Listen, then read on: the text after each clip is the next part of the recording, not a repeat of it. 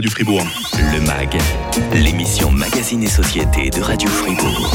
Depuis quelques années, les fake news ont le vent en poupe. hein. Les réseaux sociaux offrent une caisse de résonance considérable à toutes euh, ces théories du complot, même les plus invraisemblables, à tel point qu'une partie de l'opinion publique écoute davantage les influenceurs, les gens qui parlent fort, que les politiques et tous ces spécialistes euh, bardés de diplômes. Euh, nous sommes ce matin avec vous, euh, docteur Steve Oswald. hein. Je rappelle que vous êtes maître d'enseignement et de recherche au département d'anglais de l'Université de Fribourg. Vous serez l'un des intervenants du café scientifique de ce soir.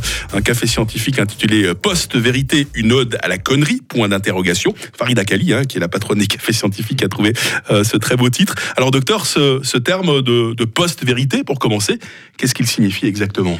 Euh, alors, il est composé de deux de mots, post et vérité. Post qui veut Mhm. dire après, et puis la vérité, a priori, on sait tous ce que c'est.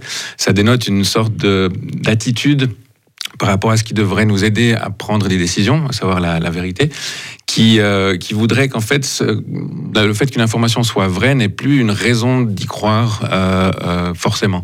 Et donc, c'est un terme qui est apparu dans les années 90 euh, apparemment, et puis après euh, années 2000, et puis plus, euh, plus ma- de manière plus évidente.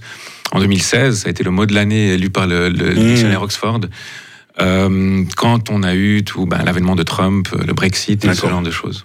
On entend plus souvent euh, le terme de fake news. Fake news, post-vérité, est-ce que c'est exactement la même chose? Alors les fake news contribuent à, la, à la- cette ère de, de la post-vérité. Euh, les fake news sont des informations qui sont fausses ou alors dont on n'a pas pris la peine de vérifier euh, la fiabilité et qui sont colportées à large échelle. Euh, Mm. Et du coup, elles contribuent à ce climat de, de ben, finalement, on sait plus ce qui est vrai, on sait plus ce qui est faux. Quels sont les premiers exemples de post-vérité et de fake news qui vous viennent à l'esprit, euh, Steve Oswald? Alors, je vous ai parlé de Trump et du Brexit. Là, on en a Ouais. eu beaucoup. Euh, Trump qui, euh, qui dit que euh, jamais il n'y avait jamais eu autant de manifestants lors de son investiture, euh, ce qui est faux. Euh, Qu'il a gagné le vote populaire face à Hillary Clinton de, par 3 millions de votes, je crois, c'est faux. Euh, le Brexit, euh, dans la campagne pour le Brexit, les, euh, dirigeants, enfin les promoteurs du Brexit disaient que par semaine, 350 millions de livres reviendraient dans les caisses de la santé publique en Angleterre. C'était faux. Euh, c'est vraiment des informations dont on peut montrer qu'elles sont fausses et qui pourtant sont euh, propagées euh, souvent de manière tout à fait officielle. Ouais. Dernièrement, nous avons eu la crise du Covid. Là aussi, il y a eu beaucoup de, de, de, de, de post-vérité. Il y a eu beaucoup de fake news là-dedans, hein, forcément. hein. Oui, forcément, c'est c'est un contexte assez particulier, le Covid, un contexte de crise globale, Ouais. qui s'accompagnait aussi d'un grand moment d'incertitude au niveau scientifique. Au début, on ne savait pas ce que c'était que ce Covid, comment il se propageait, si c'était grave, ce qu'il fallait faire pour l'éviter. Donc même la, la communauté scientifique n'était pas encore euh, en possession de toutes les connaissances qu'on pourrait avoir grâce à euh, la recherche euh, soutenue. Et dans ce climat euh, un peu incertain, alors euh, chacun peut y aller de son commentaire, surtout aujourd'hui, puisqu'on a des réseaux sociaux où chacun ça, peut hein. s'exprimer. Alors on a tout entendu, hein, docteur, dans cette crise du Covid, que c'était une invention des pharma pour s'enrichir, que nos dirigeants cherchaient à nous contrôler par la peur, hein, même dans un pays à tradition démocratique comme la Suisse. Et nos officiels, de leur côté, est-ce que vous avez l'impression qu'ils se sont montrés à la hauteur de leur manière de communiquer et essayer tant bien que mal euh, de faire taire toutes ces, toutes ces fausses rumeurs? Alors, je pense qu'ils ont, ils ont fait ce qu'ils ont pu, euh, compte tenu justement de- de- du caractère un peu euh, morcelé et fragmentaire de cette, de cette connaissance scientifique. Euh, on est dans une situation où on doit prendre des décisions pour la population, pour la sécurité de la population, euh, dans, en l'absence de, de certitude sur, sur ce, à quoi nous, nous avons à faire face. Euh, Il y a eu des mini-controverses euh, à un moment, euh, euh, quelques mois après, euh, après la grosse crise, après les premières vagues. On a demandé à Alain Berset euh, s'il avait quelque chose à faire de manière différente, s'il s'y referait autrement. Et il a dit, il a répondu en partie qu'il aurait peut-être dû remettre en question un peu plus la science. Ce qui est une manière un petit peu de se dédouaner, mais en même temps, euh, évidemment, on doit faire confiance à- aux personnes qui apparemment disposent des connaissances euh, euh, en la matière. Les post-vérités, les fake news, on les analyse ce matin avec vous, Steve Oswald, un maître d'enseignement et de recherche au département d'anglais euh, de l'université de Fribourg. Pourquoi est-ce qu'on écoute souvent pas tout le monde le fait, mais pourquoi est-ce qu'une partie de la population écoute plus souvent ceux qui parlent très fort, qui disent n'importe quoi, que ceux qui sont peut-être un petit peu plus discrets, mais qui disent la vérité? On va essayer d'analyser cela dans la suite du MAG. Les trois cafés gourmands tout de suite sur Radio 37. Le MAG, l'émission Magazine et Société de Radio Fribourg. Post-vérité, une ode à la connerie. Voilà, ça c'est le titre du café scientifique euh, de ce soir. Les cafés scientifiques de l'Université de Fribourg, hein, c'est tous les mois, tout le monde euh, y est euh, bienvenu pour une causerie autour de thématiques diverses. Hein. Tout le monde peut intervenir, c'est gratuit. Et parmi les intervenants de ce soir, notre intervenant de ce matin, hein, Steve Oswald, maître d'enseignement et de recherche au département d'anglais de l'Université de Fribourg. Vous allez toujours bien, docteur Tout va bien. Plaisir en tout cas d'être avec vous ce matin pour parler de ces post-vérités, de ces fake news. On, évoquait tout à l'heure le, le, Covid. J'ai envie de savoir hein, ce cas du Covid, le fait qu'en 2020, l'humanité comme ça soit à la merci d'un simple virus. C'est pas par hasard cet aveu d'impuissance qui est insupportable pour certains. Il faut trouver un coupable, donc il faut qu'il y ait un complot.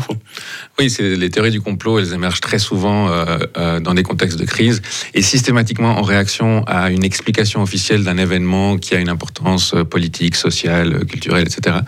Donc c'est un terreau fertile pour ce genre de théorie et effectivement elles apportent, euh, elles apportent quelque chose d'assez agréable pour notre esprit, c'est-à-dire elles donnent une explication qui est simple. Mmh. Il y a un coupable, on peut le désigner, on peut l'identifier, on peut construire une, une, sorte de narration plus ou moins cohérente autour de cela qui explique tous les faits qui sont inexplicables. Qu'est-ce que vous avez entendu comme théorie les plus abracadabrantes autour de, euh, de, de, de cette crise du Covid? On a dit hein, l'État veut nous contrôler par la peur, les pharma euh, veulent s'enrichir. C'est classique, les, les, les pharma veulent s'enrichir. On a vu la même chose avec le sida au début. Le mm. sida serait euh, euh, une, technique des, big pharma pour, pour vendre plus de médicaments. le contrôle d'un groupe secret, puissant, qui voudrait asservir les, gens, la mm. propagation des vaccins qui nous implanterait des micropuces. Ah oui, il y avait des micropuces, la 5G aussi. Voilà. Hein. toutes ces choses-là. Alors, une théorie du complot en soi n'est pas forcément une connerie. Euh, il y a des complots qui sont avérés. Euh, Watergate, c'était un complot. Il y a des affaires militaires euh, secrètes qui sont des complots. Euh, par contre, une théorie du complot telle qu'on l'a, on, définie aujourd'hui, c'est une théorie qui est mal étayée ou qui n'est pas suffisamment étayée. Mmh. Euh, pour qu'une théorie soit reprise par une certaine partie de la population, on est d'accord, docteur, il faut qu'il y ait une certaine argumentation euh, de la part des personnes qui répandent cette théorie. Et l'argumentation, c'est justement quelque chose qui fait partie de vos travaux, de vos recherches, hein, Steve Oswald. Oui, effectivement. alors, les théories du complot sont par essence des, des textes qui sont argumentatifs, puisqu'ils veulent vous convaincre que ce que vous entendez n'est pas vrai dans, dans, dans mm. sources officielles. Et donc, il faut apporter une argumentation et une remarque dans la plupart des théories du complot qu'il y a toujours certains types d'arguments qui reviennent, euh, qui sont fréquents. Euh, et puis on remarque aussi que ce sont des arguments qu'on devrait rejeter. Donc dans, dans tout argument a un pendant euh, bon et un pendant fallacieux. Et dans les théories du complot, on remarque qu'il y en a beaucoup plus qui sont fallacieux. Hum. Euh, quand on lit certaines fake news, quand on prend connaissance de certaines théories du complot, de certaines post-vérités, on ne sait pas toujours s'il faut hurler de désespoir ou se mettre à rire aux éclats. Vous, personnellement, docteur, vous faites quoi? En général, pas grand-chose. Enfin, je les étudie.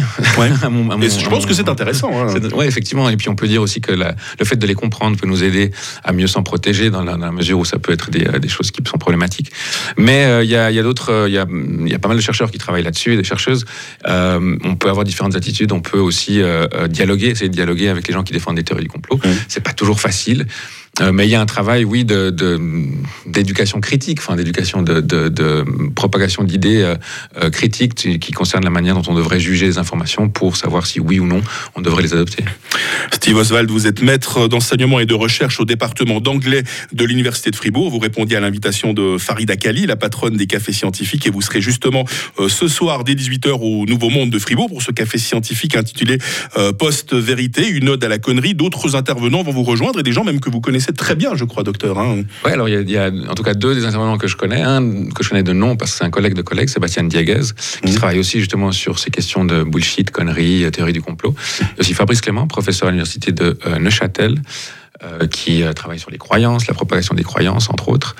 Euh, ça, je me réjouis de cette discussion. Euh, les cafés scientifiques, ces échanges gratuits, euh, cordialement ouverts à tous. Hein, tout le monde peut échanger et ça se passe à partir de 18h. Vous y serez ce soir, Steve Oswald. Merci d'être venu dans le mag hein, ce matin sur Radio Fribourg. Je vous souhaite une excellente journée et un très bon café scientifique pour ce soir.